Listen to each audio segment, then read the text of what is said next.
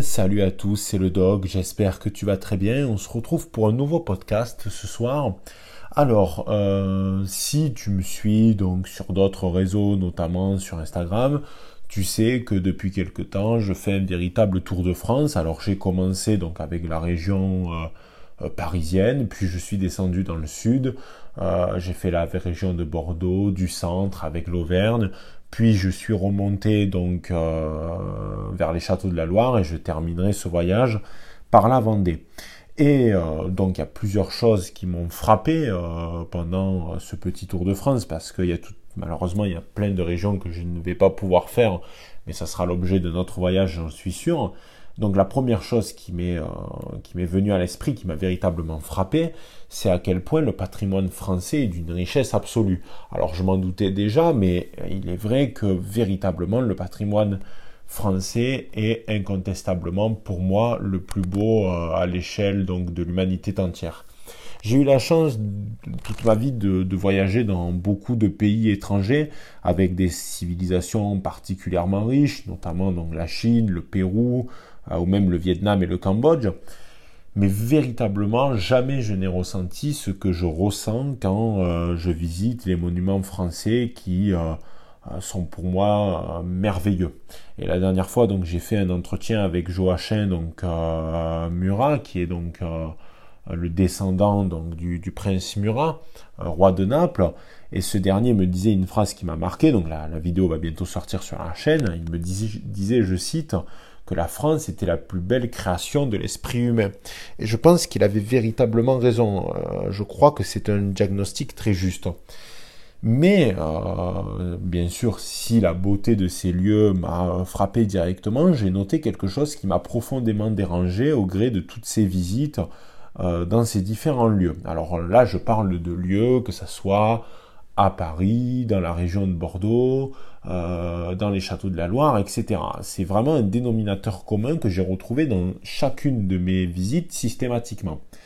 Il s'agit du fait que euh, toujours dans ces visites, donc euh, il y avait le lieu en lui-même, éventuellement des expositions, par exemple au Panthéon, quand j'y suis allé, il y avait une exposition de très bonne qualité d'ailleurs sur la vie de Victor Hugo, mais systématiquement dans euh, ces lieux, dans ces lieux chargés d'histoire, dans ces lieux magnifiques, il y a toujours, c'est-à-dire que je, ne vous mens pas quand je dis ça, c'est euh, de l'ordre donc de 100%, il y a systématiquement une exposition d'art moderne. C'est-à-dire que euh, dans le cadre de la visite, on retrouve toujours au milieu, c'est un petit peu comme un nez au milieu de la figure ou un furoncle, on pourrait dire, on ne sait pas vraiment qu'est-ce que ça fait là, je retrouve systématiquement des œuvres d'art euh, contemporain qui euh, véritablement provoquent chez moi un sentiment de malaise. Alors pour le coup, si le but donc de ces artistes était de me mettre mal à l'aise, c'est réussi. J'ai véritablement ressenti un sentiment en euh, voyant ces œuvres à cet emplacement-là. Donc ce sentiment, c'était avant tout donc du dégoût et euh, parfois un petit peu de la haine et je vais expliquer pourquoi. Donc ça a commencé déjà au Panthéon lorsque je l'ai visité il y a maintenant, je dirais à peu près un mois et demi. Il y avait donc des espèces d'œuvres que je ne saurais pas vous signifier vraiment, mais il s'agissait donc de de grands murs en carton. Alors vraiment, je vais faire un effort pour essayer de vous décrire euh, ces œuvres hein, du mieux que je peux. Hein. C'était euh, un, véritable tableau en carton où il y avait des, des vêtements qui étaient collés avec de la boue dessus. Alors c'était censé rendre hommage, il me semble, au, poilu, au poilu pardon, de la Première Guerre mondiale, mais bon, forcé de constater que ça leur rendait pas vraiment hommage. Je pense pas que euh, ces hommes euh, dignes qui euh, sont tombés pour nous valideraient ce genre d'œuvre. Bon, toujours est-il que c'était vraiment inesthétique, c'était planté là au milieu. Donc j'ai retrouvé ça dans de nombreuses visites. Et là ce matin ça a été véritablement l'apothéose puisque j'ai eu la chance de visiter le château de Chambord.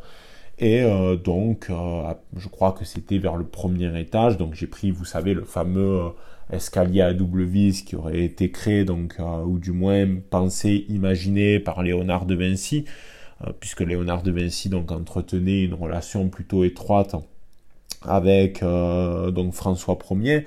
François Ier donc était en quelque sorte son mécène. Il avait installé donc au Clos, Lucé qui, était connecté au, au, château de François Ier via un tunnel qui fait à, peu près 800 mètres de long, il me semble, si je dis pas de bêtises, et qui permettait donc à François Ier de rendre directement visite à euh, Léonard de Vinci, euh, qu'il respectait hautement puisqu'il appelait euh, mon père, quoi, signe d'un respect pour cet homme illustre, deux hommes illustres en réalité. Mais bon, c'est toujours intéressant de voir de la part d'un roi français euh, qu'il peut faire preuve d'une grande humilité euh, face au génie qui était donc euh, Léonard de Vinci. Mais là, je m'égare. Donc, par chance, le Clos Lucé, donc la, la, dernière demeure de Léonard de Vinci, n'était pas impacté par la présence dans ce lieu qui dégageait vraiment des ondes très positives. Alors, je suis pas du style naturopathe ou toutes ces conneries. Hein à, être, vous savez, sensible, etc. Euh, au lieu, mais il est vrai que on ressent dans euh, le Clos Lucé une forme de quiétude. Il y a un côté, euh, ce qui est très intéressant, c'est que le Clos Lucé est une sorte de fragment de l'Italie que l'on retrouve en France, c'est-à-dire que la villa, enfin la maison plutôt, la demeure, ou même c'est plutôt un manoir, je dirais, a quelque chose d'assez italien. Les pièces sont grandes, ouvertes euh, sur l'extérieur, avec de grandes fenêtres qui donnent directement sur un jardin. Euh, donc des pièces qui aèrent avec des cuisines immenses euh, que l'on retrouve véritablement chez les Italiens. Donc c'est vraiment une demeure qui, qui, qui, est un lieu particulièrement agréable et il est vrai que je me suis senti très bien durant cette visite. Donc par chance, le Clos Lucé était affranchi donc de la laideur de l'art contemporain. Mais par contre, euh, Chambord n'a pas eu cette chance. C'est-à-dire que euh, quand j'ai pris, pour en revenir où là, là où j'en étais, quand j'ai pris l'escalier à double vis, donc il y a au centre euh, du château de Chambord, eh bien je suis arrivé au premier étage et là, je m'attendais à voir, je sais pas moi, des beaux tableaux, des belles armures, à peu près tout. En fait, je m'attendais à tout sauf à ce que j'ai vu. Donc en fait, c'était des espèces d'œuvres. Alors pour vous décrire ça, c'est-à-dire que ça m'intéresse pas trop de, décrire ce genre de choses parce que mon cerveau, en fait, en voyant ça, euh, essaye de le supprimer, si vous voulez. C'est-à-dire que quand je visite le Louvre ou euh, euh, des endroits où vraiment mes yeux assistent à un spectacle merveilleux avec des œuvres absolument somptueuses, mon cerveau a l'intelligence d'imprimer tout ça, à faire des photographies. Mais alors véritablement, quand j'ai affaire à de l'art contemporain, je reste complètement de, marbre. Enfin, c'est mentir que de vous dire que je reste de marbre, puisqu'en fait, je trouve ça tout bonnement affreux, donc je suis pas insensible.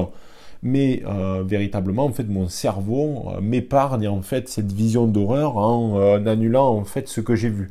C'est-à-dire que je ne me souviens pas de la plupart des œuvres d'art euh, contemporain donc que, euh, que je peux voir.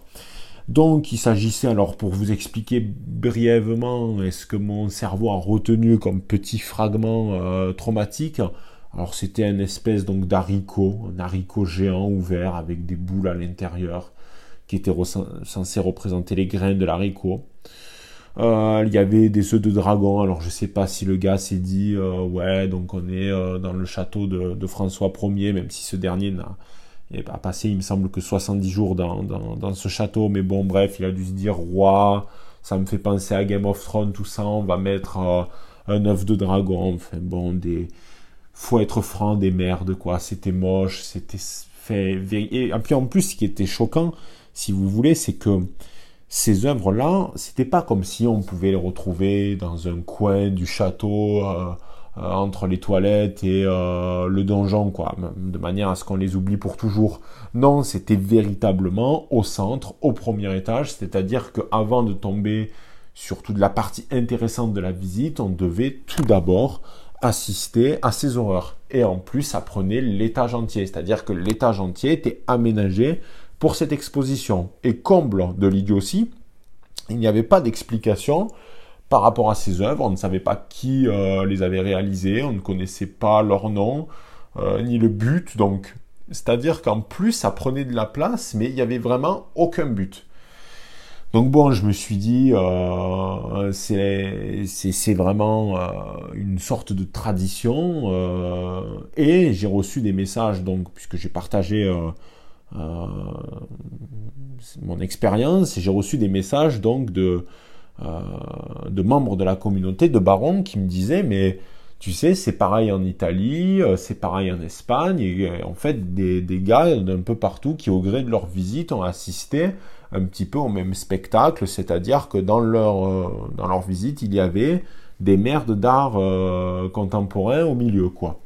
Euh, un des barons m'a d'ailleurs cité donc la Villa Médicis, par exemple, en Italie.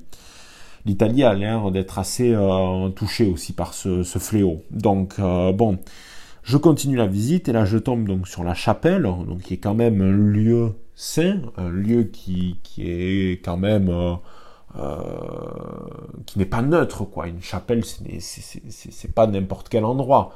Et là, qu'est-ce que je vois? Une sorte de, alors des œuvres modernes, mais le, le, comble, c'était une espèce de, de fœtus humain. Alors ça ressemblait à un squelette, euh, euh, tout recroquevillé sur lui-même, qui était donc tenu par des fils en hauteur et qui se trouvait au milieu.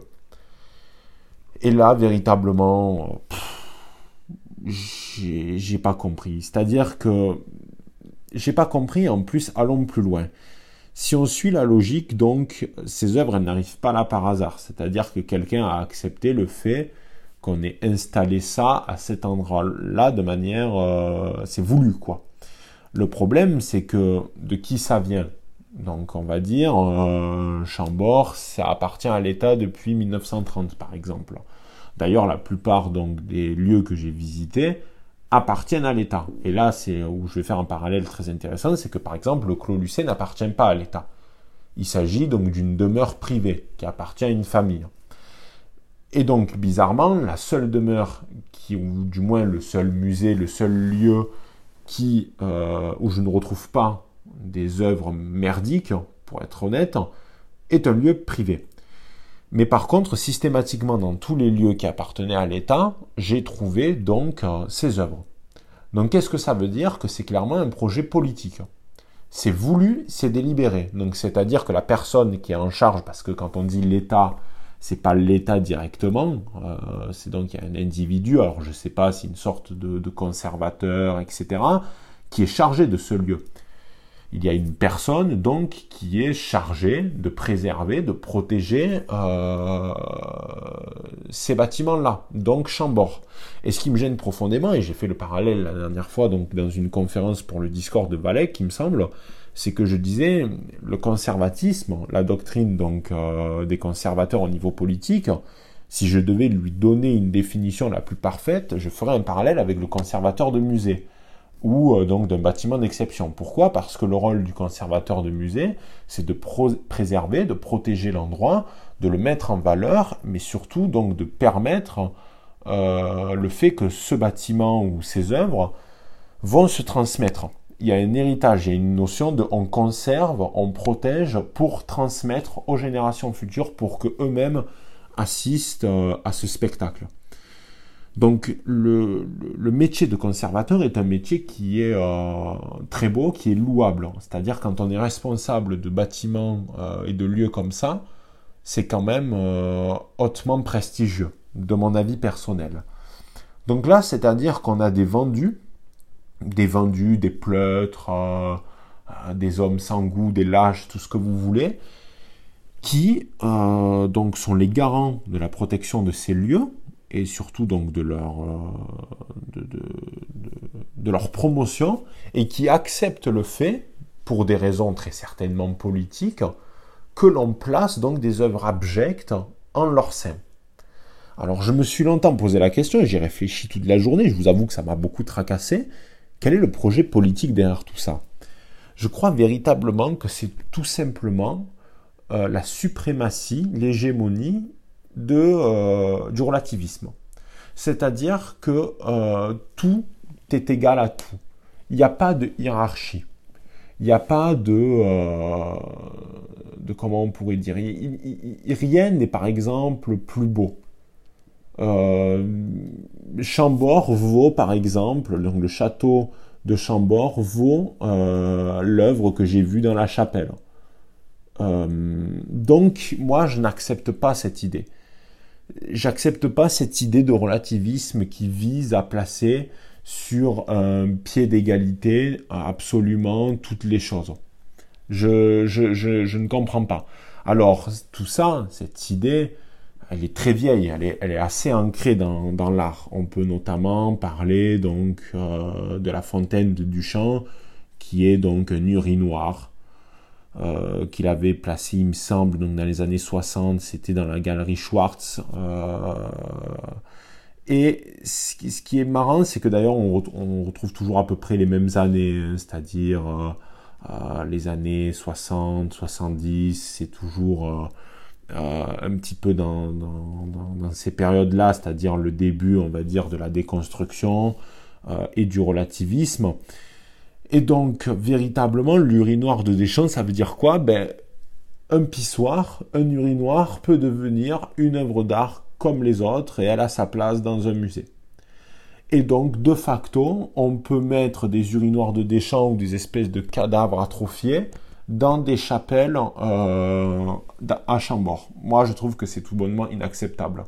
D'autant plus qu'on voit qu'il y a une sorte de provocation, puisque dans toutes les pièces de Chambord, ils ont choisi celle la plus sacrée pour mettre l'œuvre la plus abjecte. C'est-à-dire que c'est même pas comme si on avait décidé de mettre euh, les œufs de dragon ou l'haricot géant dans la chapelle de Chambord.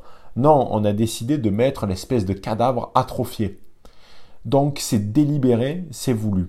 Et là où je me pose la question, c'est comment ces conservateurs de musées ou ces personnes qui sont chargées euh, de la culture donc de notre pays se regardent dans le miroir le soir et peuvent se dire je suis un conservateur de musée ou un conservateur donc de euh, euh, lieux prestigieux assumés alors que j'accepte l'idée qu'il y ait donc des œuvres abjectes qui soient mises en avant dans des lieux tout bonnement sacrés ou magnifiques. D'autant plus que je regardais un petit peu la réaction des, autres individus qui se trouvaient dans la pièce, donc notamment beaucoup d'étrangers. Il y avait des Italiens et des Espagnols qui étaient véritablement interloqués en voyant ça et qui comprenaient pas. C'est-à-dire que c'était en plus le dernier euh, objet sur lequel ils posaient leur regard. Hein. Euh, je, n'ai vu personne, je me suis posé un moment pour regarder, personne n'a pris en photo ces œuvres. Et d'ailleurs, les commentaires étaient toujours assez, euh, assez significatifs. Je crois que les langues latines, que ce soit l'italien ou l'espagnol, ont cette faculté de, quand les gens pensent que quelque chose est mauvais ou pas beau, c'est assez clair. Généralement, les mots euh, entre le français, l'espagnol et l'italien sont assez euh, ressemblants. Euh, pour vous donner une idée, c'est tout, ce qui tout ce qui est lié à la matière fécale, en fait, pour désigner ce type d'œuvre. Donc, autant vous dire que j'ai compris qu'il désapprouvait grandement. Donc, ce que je veux dire, c'est que c'est quoi le projet politique derrière? C'est que l'État met en avant des œuvres absolument abjectes dans un souci de relativisme.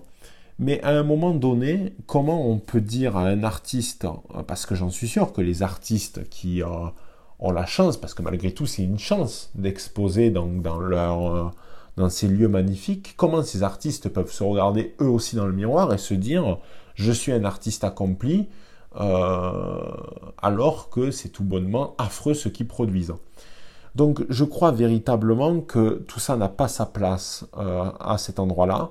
Je pense que c'est un crachat euh, au visage à toutes les personnes qui ont façonné ces lieux, qui les ont fabriqués, que ce soit François Ier ou tous les ouvriers qui ont notamment donc créé Chambord. Je pense que c'est une véritable insulte. Je crois que c'est déshonorant. Je pense que le peuple français mérite mieux.